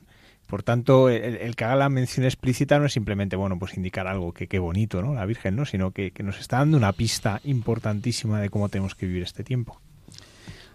Lo primero que me viene a tu pregunta, Javier, es la imagen de la cruz cuando Jesús le dice a la madre, mujer, ahí tienes a tu hijo, y le dice al discípulo amado, ahí tienes a tu madre. Hay distintas traducciones del versículo siguiente. La nueva traducción de la Biblia dice que la recibió como algo suyo. La anterior traducción litúrgica la recibió en su casa. La recibieron en su casa física, porque todo parece indicar que el discípulo amado sí tenía casa en Jerusalén, o fuera nada más recibirla en su corazón, indica que el discípulo amado, ya desde el mismo momento de la muerte de Jesús, se cuida de la Virgen, o posiblemente se cuidan los dos. Ella era la llena de gracia, la llena del Espíritu Santo, la llena del amor de Dios, y el discípulo amado, que sabía muy bien del corazón de Cristo, puesto que había reposado su cabeza en el pecho de Jesús en la última cena, se debieron entender de maravilla, los dos, el discípulo amado y la Virgen. Y ambos dos, como bien sabes, al pie de la cruz representan ya la iglesia naciente, porque también el evangelista Juan nos dice que inclinando la, la cabeza entregó el Espíritu. Y San Irineo dice que no solamente gritó Padre a tus manos encomiendo mi espíritu, mirando al cielo, sino que Inclinando la cabeza entregó el Espíritu y se lo entregó a María y al discípulo amado. Los dos estaban llenos del Espíritu Santo ya anticipadamente. ya se anticipa Pentecostés al pie de la cruz. Y si Juan, que representa la iglesia naciente, estaba muy cerca de María y ambos se ayudaban, madre y discípulo, pues mm, seguro que esa misma experiencia de gozo que siente Juan de sentirse acompañado de María se la comunicó, se la irradió al resto de los apóstoles, posiblemente. No tenemos ningún relato evangélico que lo narre, pero todo parece indicar que sí. Pero también al hilo de lo que dice San Ignacio, y luego San Juan Pablo II hizo una catequesis dedicada a esto, la primera aparición de Cristo resucitado fue a su Santísima Madre, un relato que no viene en el Evangelio, ninguno de los cuatro evangelistas, pero que la Iglesia de generación en generación ha ido transmitiéndose como algo real y verídico, que la primera que recibió la visita de Jesús resucitado fue la madre. Y si la madre se llenó de una alegría desbordante y la madre actualizó en el domingo de resurrección el Magnificat, seguro que cantó a pleno pulmón, proclama mi alma la grandeza del Señor, se alegra, se alegra mi espíritu en Dios mi Salvador. Por tanto, María acompañó a los apóstoles en toda la cincuentena pascual, irradiando alegría, e irradiando la certeza de que las apariciones no eran un fantasma, no eran una, una imaginación suya, sino que eran reales. Y seguro que María tuvo la misma experiencia de Tomás, cuando Jesús le dice a los ocho días, trae tu dedo y mételo en el agujero de mis clavos, trae tu mano y métela en mi costado, y no seas incrédulo, sino creyente. Seguro que eso lo vivió también la Virgen en la aparición en la mañana del domingo de resurrección. Ella no dudó de que aquel que estaba abrazando y que se le había aparecido era su hijo, ahora con un cuerpo glorioso que trasciende el espacio y el tiempo, pero el mismo cuerpo de la cruz, porque ella vio también como Tomás las señales de los agujeros de los clavos en las manos y en los pies y el costado abierto. Su hijo no era un fantasma, era el mismo que había muerto en la cruz y el mismo que Nicodemo y José de Arimatea habían colocado sobre sus brazos y sus rodillas cuando descendieron el cuerpo de Cristo de la cruz. Ella se llenó de esa alegría. Si el oficio de Cristo resucitado es consolar, ¿quién mejor estaría repleta, llena, desbordante de alegría que la madre? Y sin duda fue lo que ella intentó irradiar. Y el otro detalle que has dicho, desde la ascensión hasta el día de Pentecostés, diez días, María se fue con los apóstoles, los discípulos y los parientes del Señor al cenáculo. Ella ya estaba llena del Espíritu Santo. Pero qué humildad la de la Virgen, que estando llena del Espíritu Santo supo acompañar como maestra en oración a los apóstoles y discípulos, esperando la venida del Espíritu Santo, tal como su Hijo Jesús se lo había dicho. Se lo había dicho cinco veces en el relato de la última cena, capítulos 14, 15 y 16 de Juan, pero luego se lo dijo también en el relato de la ascensión, tal como lo narra el comienzo del libro de los Hechos de los Apóstoles, ¿no? que aguardaran la venida del Espíritu Santo. ¿Quién mejor había experimentado ya en su vida la presencia del Espíritu Santo que la Virgen? ¿Mm? Porque eso fue lo que le dijo el ángel Gabriel. ¿Cómo será esto si no conozco a varón? preguntó ella en la Anunciación. Y el ángel Gabriel le respondió, claro, el Espíritu Santo vendrá sobre ti y la fuerza del Altísimo te cubrirá con su sombra. Y ese te cubrirá con su sombra la acompañó toda la vida. Por eso tiene sentido, pues que si no es imposible lo que voy a decir ahora, por eso tiene sentido que María al pie de la cruz sintiera un dolor terrible y una esperanza desbordante. A ti una espada te atravesará el alma, le había dicho Simeón el anciano cuando presentaron al niño en el templo, y Simeón tenía al niño Jesús en los brazos. Este está puesto como bandera discutida, como signo de contradicción. Y a ti una espada te atravesará el alma. Yo tengo la certeza, porque he comentado el, el texto de las, el relato de, de, San Rafael Arnaiz, pero podíamos traer Santa Catalina de Siena, Santa Teresa del Niño Jesús, eh, Santa Isabel de la Trinidad, cómo viven una terrible agonía, pero una alegría desbordante. Pues eso lo vivió la madre al pie de la cruz una espada de dolor que le atravesaba el alma, viendo a su hijo, el hombre justo, crucificado como si fuera un malhechor, y a la vez, inseparablemente, vivía en esperanza, contra toda esperanza, lo que su hijo había anunciado. Al tercer día resucitará. Las tres, los tres anuncios de la pasión concluye siempre Jesús, al tercer día resucitará. Y ella lo creyó al pie de la cruz. Luego ella podía contar a los apóstoles durante la cincuentena pascual que era cierto, que ella padeció un dolor terrible, pero que se sentía totalmente desbordada de alegría, habiendo palpado con sus propias manos a su Hijo Jesús resucitado, la primera que recibió la visita de Jesús resucitado, su Santísima Madre. Que a su vez, si me permites ahora ya muy uniendo palabras, que es un poco el prólogo de la primera carta de Juan, lo que vieron nuestros ojos, lo que oyeron nuestros oídos, lo que palparon nuestras manos acerca de la palabra de vida, eso que a nosotros nos ha llenado de alegría, os lo hemos dado a conocer. Luego, si esto lo narra el discípulo amado, o posiblemente no sabemos si era el autor de la primera carta, pero imaginemos que fuera el discípulo amado, ¿cómo no lo va a decir? ¿Cómo no se lo van a contagiar el uno al otro Juan y María después de la resurrección? Digo yo que se lo contarían antes de que el autor de la primera carta de Juan no lo narraran, ¿no? Yo quisiera para terminar esta, esta entrevista, que no queremos tampoco quitarte más tiempo, y un pasaje del Evangelio donde a ti te hubiera gustado encontrarte con el Señor. Qué pregunta más difícil. Y, nunca me la habían hecho, Almudena, gracias. Es que son tantas, son tantas los pasajes. Hombre, si tengo que elegir ahora mismo así de repente, sin duda sería Emaús quizás porque estamos en la, en la semana de Pascua y, y, porque siempre ese pasaje me ha conmocionado, ¿no? aquellos dos discípulos tristes, cabizbajos, desolados, hundidos. ¿Qué conversación es esa que lleváis mientras vais por el camino? ¿Eres tú el único forastero en Jerusalén que no sabe lo que ha pasado allí estos días? ¿Qué ha pasado? Eh, qué diálogo tan hermoso, ¿no? Y sobre todo, lo digo y lo traigo porque me siento un sacerdote eminentemente eucarístico y eminentemente mariano. Y como el pasaje de Maús es una maravillosa catequesis de la Eucaristía y lo he explicado tantas veces, pues así, estando en la cincuentena pascual o más en la semana de Pascua y, habiendo meditado tantas veces este pasaje es el que me brota ahora. ¿eh? Habrá otros, por ejemplo, estar, me hubiera gustado estar, por supuesto, en la última cena, en la institución de la Eucaristía. Haced esto en conmemoración mía, ¿no? Y a pesar de mi ruindad, mi miseria y mi pecado, haberme dejado lavar los pies por el Maestro. Pero bueno, eso es para otro día.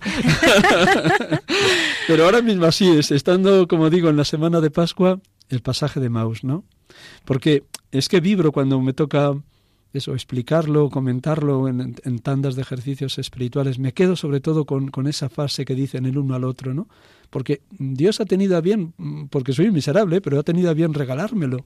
No ardía nuestro corazón mientras nos hablaba por el camino y nos explicaba las escrituras. Y como lo he experimentado, digo, es que esto es verdad, es que me arde el corazón, ¿no? Me arde el corazón. Cuando doy tantas de ejercicios, y bueno, pues porque el Señor me lo ha pedido, me, toca dar muchos a lo largo del año, siempre comienzo el primer día con temblor y temor, te lo digo de corazón, Almudena, diciendo, pero ¿quién soy yo para estar aquí acompañando a estos maravillosos ejercitantes, sean sacerdotes, consagrados, consagradas, seminaristas, laicos? ¿Quién soy yo para acompañarles desde mi ruindad, miseria y pecado. Digo, pues tú, Señor, sabrás lo que vas a hacer con este pobre sacerdote. Pues ala. Entonces, según van pasando los días, me voy dando cuenta de esto, que, se me enciende el corazón.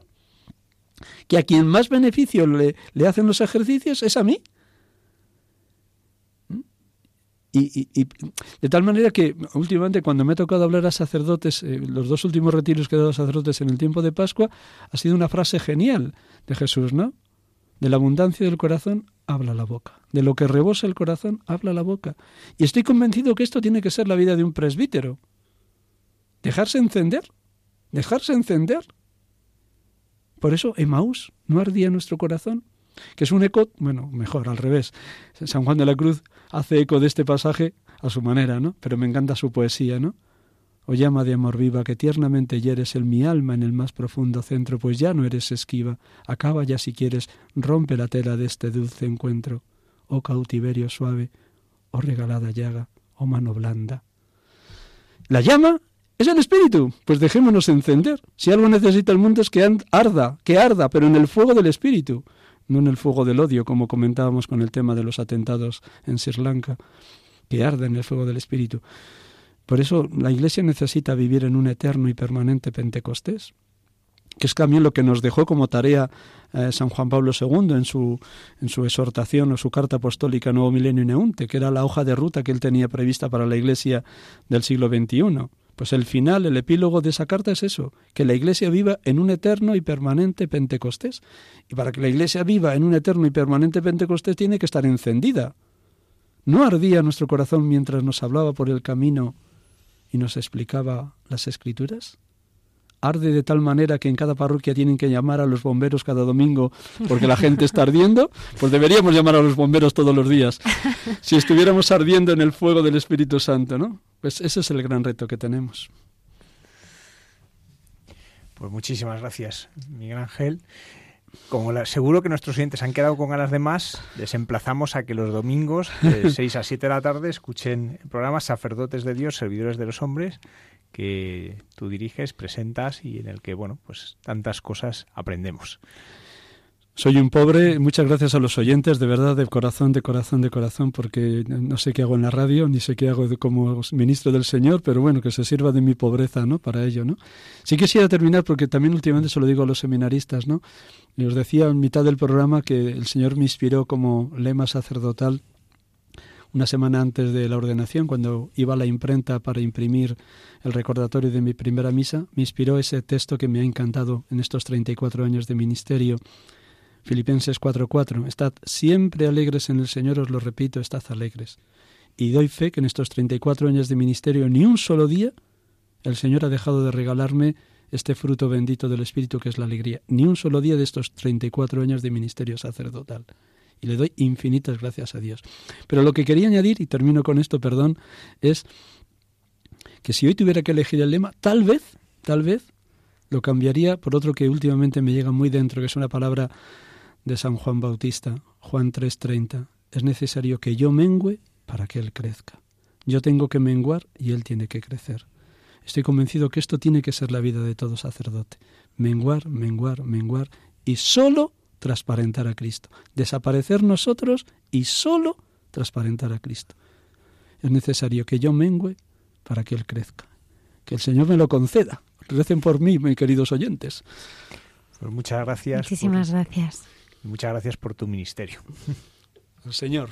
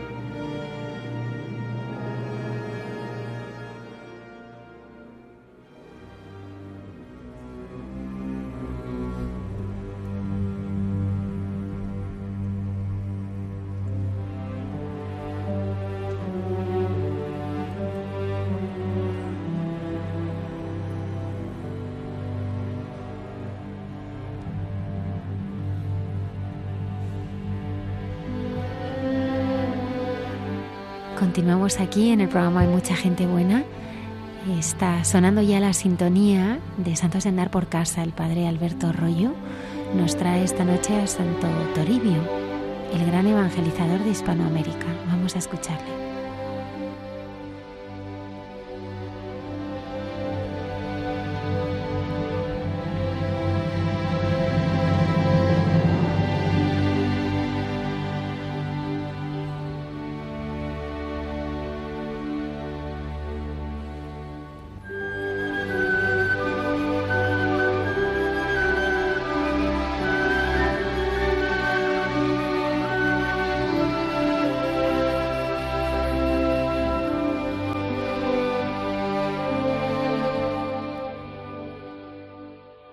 Es un santo de nuestra tierra, santo español, pero menos conocido entre nosotros y más conocido allá donde ejerció casi toda su actividad, que fue en América Latina. Era un obispo Normalmente en esta sección no dedicamos muchos programas a obispos, quizá porque al hablar de santos de andar por casa parece como que dedicamos más la atención a gente más sencilla, seglares, sacerdotes, religiosos y religiosas. sin embargo, este obispo se lo merece. Yo le tengo un grandísimo cariño desde que leí su biografía hace años y me dejó impactado por su figura, por su apostolado, por la grandeza del alma de este hombre. Yo imagino que muchos ya habréis adivinado que me estoy refiriendo a Santo Toribio de Mogrovejo, que ha sido llamado el San Pablo de Hispanoamérica o el San Carlos Borromeo de Lima. Luego veremos un poco el por qué. ¿Y quién era Santo Toribio de Mogrovejo? Pues había nacido en la Castilla profunda, en lo que hoy conocemos como Castilla León, y entonces se hablaba de Castilla la Vieja, pues en una pequeña localidad castellana nació y era sobrino de un famoso profesor en la Universidad de Salamanca, Juan de Mogrovejo. Y de hecho, cuando ya acabó los estudios primarios, él decidió que quería ser como su tío y le hacía ilusión llegar a profesor de la Universidad de Salamanca y ahí se encaminó y ahí empezó sus estudios con gran éxito, pero en un momento determinado a su tío le invitaron desde la corte portuguesa a dar clases allí en Portugal y allá que se fue con su tío. Estuvo unos años en Portugal y cuando él volvió, pues volvió con él a Salamanca y llegó a cumplir su sueño de ser profesor. Después de la muerte de su tío Juan de Mogrovejo, él llegó a ser un catedrático en Salamanca. Y tal era sus letras, tal era su sabiduría y su elocuencia, que su nombre llegó a altas esferas eclesiásticas de la España de entonces. Estamos en el siglo XVI.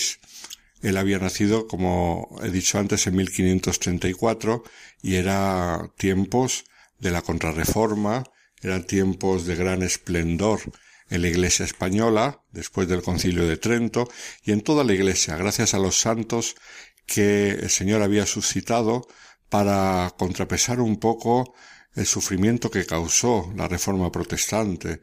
Y entonces estos santos, que todos conocemos muchos, como San Ignacio de Loyola, Santa Teresa de Jesús, San Juan de la Cruz, San Felipe Neri, San Juan de Ávila, en nuestra tierra San Carlos Borromeo, etcétera, etcétera, todos estos santos Mm, con sus escritos algunos, todos con su testimonio, consiguieron ayudar a elevar el fervor del pueblo católico en aquellos momentos de dificultad. Pues entre ellos está también eh, eh, Toribio de Mogrovejo, el cual se hizo mucho más conocido en Latinoamérica y quizá por eso es menos conocido en Europa. Pues cuando estaba de profesor de Salamanca, como digo, mm, su nombre se barajó y fue elegido para presidir el Tribunal de la Inquisición de Granada, convirtiéndose así en el gran inquisidor de Granada, siendo seglar como era todavía y bastante joven, tenía treinta y tantos años. Su fama siguió haciéndose grande y mm, hizo que le prestase atención el rey Felipe II, el cual en 1530, perdón, en 1579 cuando todavía era seglar, le pidió si podía ser arzobispo de Lima. Y este hombre, que no tenía intención de ser sacerdote, como la iglesia le pedía ser arzobispo de Lima, hizo el sacrificio de cambiar toda su perspectiva vital, todos sus deseos de hacer carrera en el mundo intelectual, y allá que se fue, a Lima, antes de eso, en pocas semanas, se le dieron las órdenes menores, después las órdenes mayores. En 1580 fue ordenado sacerdote en Granada. Pocas semanas después fue consagrado arzobispo de Sevilla y se embarcó para Lima. Toda una aventura que él aceptó por amor a la Iglesia.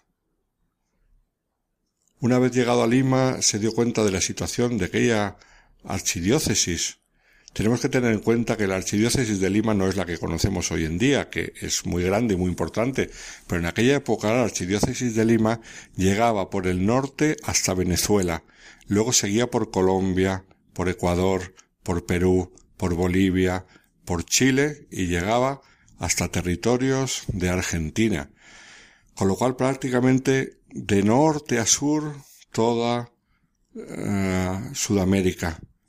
Fijaos que tenía de longitud más de 5.000 kilómetros y de territorio unos 6 millones de kilómetros cuadrados. Nos podemos hacer a la idea de lo que de lo que era aquella diócesis, sin duda la más grande de Latinoamérica y yo me atrevería a decir que era la más grande del mundo entero en aquella época. Pues aquella diócesis, el joven arzobispo y a lo largo de su ministerio se la recorrió haciendo visita pastoral tres veces.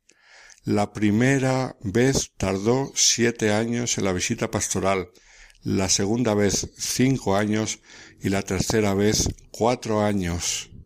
Se ve que, claro, con el tiempo fue aprendiendo los mejores caminos, los atajos y los recovecos y cada vez tardaba menos en hacer la visita pastoral, pero la mayor parte de la visita era a pie, a veces también en burra, no pensemos en medios de transporte muy sofisticados, y entonces esto hizo que recorriese en total unos 40.000 kilómetros en su vida pastoral, de los cuales, repito, la mayoría a pie y en burra.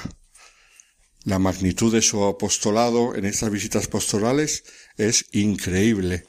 Él escribió en un memorial al final de su vida que había bautizado unas 800.000 personas.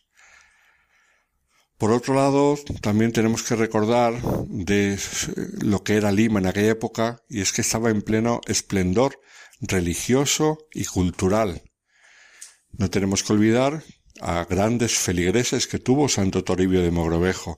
Entre ellos, él confirió el sacramento de la confirmación a Santa Rosa de Lima, a San Francisco Solano y a Fray Escoba, a San Martín de Porres. Son tres exponentes de la grandeza de la diócesis en aquellos tiempos en los cuales mm, brillaba en el mundo entero no solamente por sus iglesias y su hermosísima catedral que hoy todavía se puede contemplar, sino por sus bibliotecas, por sus centros de estudios, por sus obras de caridad era un auténtico esplendor. Y él contribuyó mucho a este esplendor a través de su pastoral y de su abnegación y de sus escritos, de sus esfuerzos. Cuando él llegó se encontró la diócesis en mal estado porque había estado siete años vacante. Entonces habían aprovechado las autoridades civiles para eh, organizar y hacer auténticos desmanes, a crear muchas injusticias con respecto a los indios, lo cual él fue lo primero que intentó atajar. Cuando llegó, estas injusticias eran permitidas por los sacerdotes que miraban para otro lado y decían que bueno, que esa era la costumbre allí. Y entonces él respondió con aquella famosa frase y es que Jesucristo es la verdad, pero no es una costumbre. Y entonces había que superar las costumbres que eran malas superarlas con la verdad y la caridad que Jesucristo nos había enseñado. No podemos olvidar que fue un interés grandísimo de Isabel la Católica y de su marido Fernando el que se cuidase bien a los indios, que se les tratase con dignidad. Isabel la Católica, mm, que era también una gran santa, sobre ella podríamos hablar en alguno de nuestros programas, tuvo un grandísimo interés en preservar la dignidad de los indios. Lo dejó así por escrito en su testamento. No ocurrió así en otros lugares como en el imperio portugués. De hecho, sabemos que en las zonas de América dominadas por los portugueses muy rápidamente se permitió la esclavitud de los indios. En las zonas de los españoles no, y si hubo algunos abusos, como los hubo, fue en contra de la voluntad de los monarcas españoles, que siempre condenaron este tipo de actitudes y Toribio de Mogrovejo se empeñó mucho en defender la dignidad de los indios. Era un hombre sencillo. Cuando en sus visitas pastorales llegaba a algún pueblo se alojaba en las casas más humildes. intentó ir a todo tipo de pueblos, no solo a las grandes ciudades de aquellos países que hemos nombrado, sino a todo tipo de localidades, y ahí se quedaba y compartía la vida con todos. Fue queridísimo por la gente. Y a la vez, como pastor de la diócesis de Lima, se preocupó mucho por el nivel espiritual de sus sacerdotes. Trabajó mucho para que se pusiesen en cumplimiento los decretos del concilio de Trento y convocó los concilios limenses que eran una especie de sínodos diocesanos para tratar de muchos temas, entre ellos sobre todo la santidad del clero. Y entonces el influjo de estos concilios de Lima no solamente llegó a su diócesis, que era muy extensa, sino a las diócesis de alrededor. Por eso es recordado como eh, importantísimo en Latinoamérica. Hemos dicho antes que por sus viajes pastorales se le ha llamado el San Pablo de América pero también se le ha llamado el San Carlos Borromeo. ¿Y esto por qué? Porque él fundó en Lima el primer seminario de Latinoamérica, según el concilio y las prescripciones mm, de Trento, según eh, la intención que tenía el concilio de que los sacerdotes se formasen con seriedad, se formasen en profundidad en las ciencias sagradas. Toribio de Mogrovejo murió en 1606 en plena visita pastoral cuando se encontraba a 400 kilómetros de Lima y tardó su cuerpo un año en llegar hasta la Catedral de Lima donde está sepultado. Llegó totalmente incorrupto y desde entonces su tumba se convirtió en centro de peregrinación para la gente que muy pronto empezó a afirmar que se encomendaban a él y que recibían gracias y dones del Señor por su intercesión. Santo Toribio de Mogrovejo, un gran compatriota nuestro internacional, que hizo mucho bien en aquellas tierras y si en Latinoamérica todavía se conserva con tanta profundidad la fe, fue, entre otras cosas, por la herencia tan profunda y tan grande que dejó Toribio de Mogrovejo.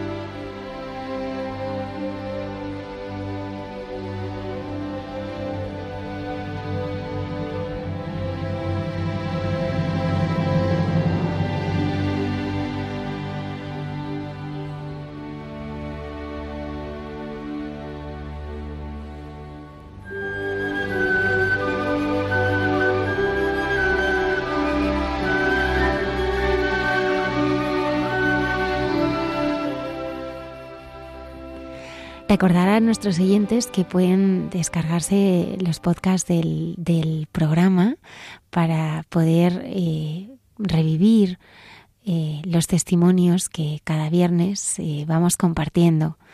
La hermana Carmen Pérez nos trae cada viernes ese diálogo entre José Manuel y ella, donde van recorriendo distintos aspectos de la realidad. Vamos a escucharla.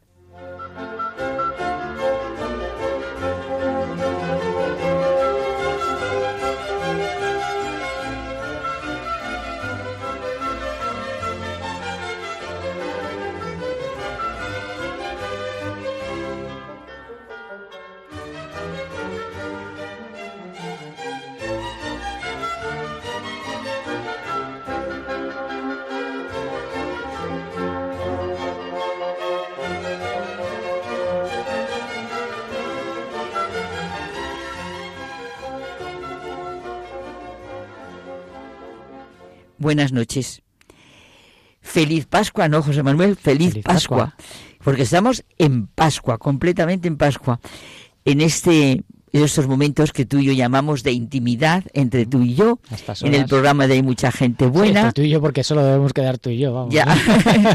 Oye, y es que, verás, yo esta semana eh, la estoy viviendo de una manera, pues sí, la verdad, intensa, porque resulta que todos los días, cuando rezas laudes, cuando rezas vísperas, estás celebrando el día de la resurrección. Y lo que estábamos comentando tú y yo antes, qué maravilloso estar leyendo, ¿verdad? Los hechos de los apóstoles, los textos del Evangelio. Bueno, pues yo pensaba una cosa, José Manuel.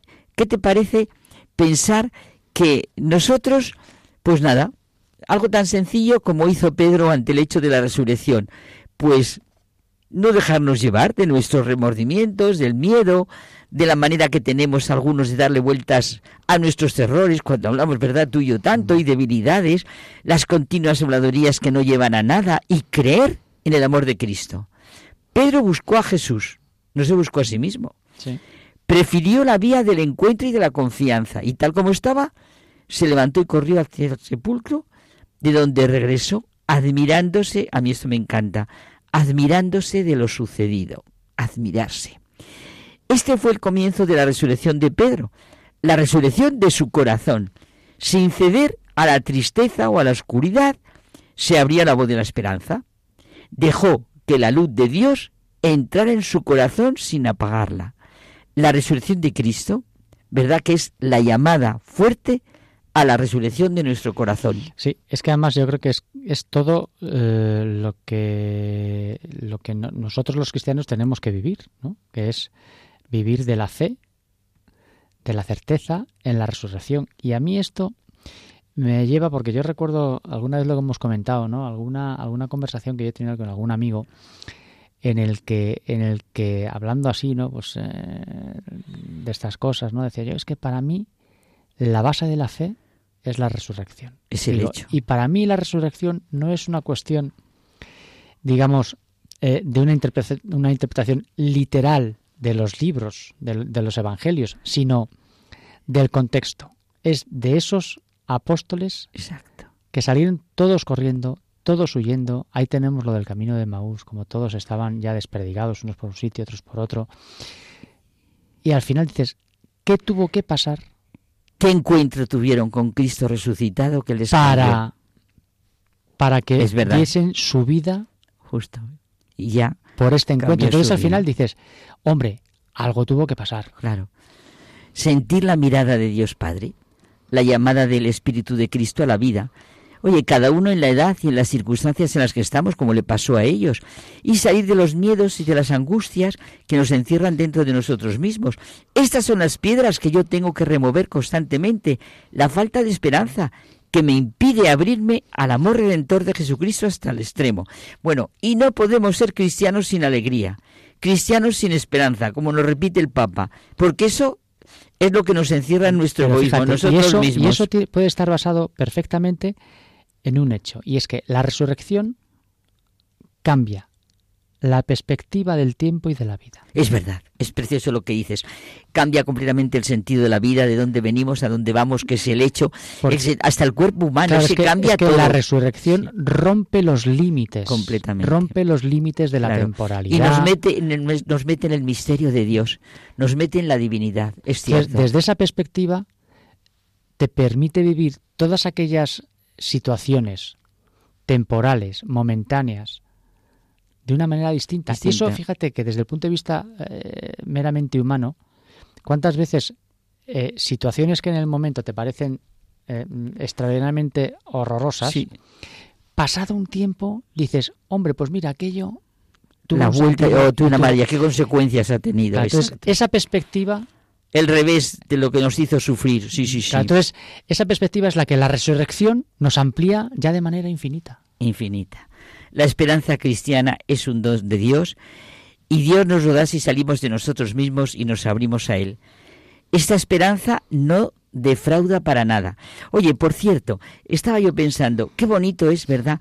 Pensando en la esperanza, que todos los domingos, vivir todos los domingos el día del Señor resucitado, eso que estamos viendo toda esta semana, es como si fuera el día de la Pascua. Los cristianos celebramos Pues eso, todos los domingos que celebramos la fiesta de la esperanza. Nuestra celebración alimenta nuestra certeza. Nada ni nadie nos podrá apartar nunca del amor redentor de Jesús de Nazaret. Fíjate cómo nos ayuda lo que tú y yo veníamos comentando, la liturgia de la palabra que nos hace constantemente, nos enseña a hacer memoria de Dios, de su fidelidad, sea en los hechos, sea en los evangelios, porque los hechos de los apóstoles es que es una maravilla. Es que lo que tienen los hechos de los apóstoles es que te permite convertirte en uno de los apóstoles y caminar con ellos en el relato, porque en el fondo es un relato Lo sientes. tan parece una novela. Es, tan vivo, tan... está, sí, además que, que visualmente... Eh, bueno, una novela, una biografía vivida, hecho, eh, hecho. Me refiero a que la descripción es tan real que te permite vivirlo. Exacto. Oye, por cierto, yo creo que ahora muchos estamos convencidos de la gran actualidad, de la gran actualidad, no sé qué he dicho, de la carta de Benedicto XVI, la Espe Salvi, aunque fuera en el 2007. Es que, José Manuel, el panorama, tanto a escala internacional como nacional, bueno, incita a una actitud mm, pues quizá mucho más al pesimismo, mucho más que una actitud alegre, dinámica, confiada. Y nosotros, en esperanza, fuimos salvados. ¿Qué dice San Pablo a los romanos? Se nos ofrece la salvación en el sentido de que se nos ha dado una esperanza fiable y por eso podemos, como tú decías, afrontar nuestro presente, el presente aunque sea fatigoso. esa esperanza, esa esperanza está apoyada en un hecho que sabemos que es real, pero no porque nos lo digan, sino porque la propia actitud, la del apóstol, la vida del apóstol, nos demuestra su certeza. Es un acontecimiento, es un hecho. Exacto. Entonces, eso es lo que nos permite, efectivamente, vivir de otra manera. Y tener la vida, fíjate, en la esperanza, pero la esperanza yo la veo también desde la perspectiva de la esperanza de que yo, sabiendo que eso es cierto, sea capaz de vivir de otra manera para llegar a la meta. Es, es que, José Manuel, la esperanza es la única forma de gustar y vivir, eh, de vivir tanto lo que hemos vivido como lo que vivimos o proyectamos. La cacareada sociedad del bienestar no consigue la realización personal y no calma los estados de ansiedad, angustia, depresiones, suicidios. Lo más humano es vivir en la esperanza, como estás diciendo, que nos da la resurrección de Jesús de Nazaret, porque llena el anhelo infinito que penetra hasta lo más profundo de nuestro ser. Sí, ya me estás diciendo que solo un Dios así que nos ama y redime puede proporcionarnos la alegría de vivir. Pero fíjate, pero no una alegría en el sentido de la alegría de vivir, sino la alegría de vivir cada momento. Cada, pero ojo, con la perspectiva que tenemos y que nos da la resurrección. Claro, conocer a Jesús de Nazaret, que muere y resucita por nosotros y para nosotros, es lo que significa recibir esperanza, vivir en la esperanza. Nuestro camino, nuestra verdad, nuestro futuro, nuestro sentido de la vida es llegar con Cristo a la gloria de Dios. Solo un minuto, tampoco. un minuto no, un segundo. Un segundo. Pues nada, lo que dice el Papa Francisco, frente a las cimas espirituales y morales que estamos viviendo, frente al vacío que se abre en el corazón y provoca odio y muerte, solo Cristo resucitado nos indica caminos de esperanza. Hasta la semana que viene. Pues hasta la semana que viene. Feliz Pascua.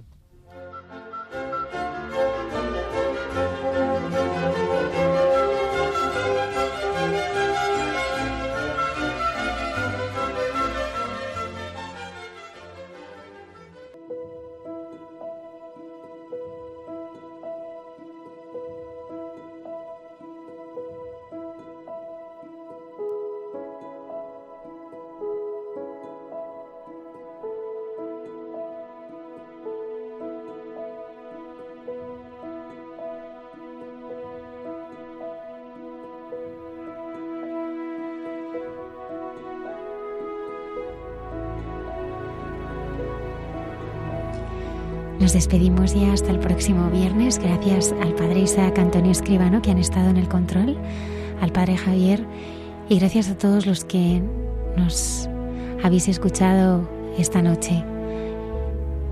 Estaremos aquí, puntuales a nuestra cita el próximo viernes, en el programa de Mucha Gente Buena.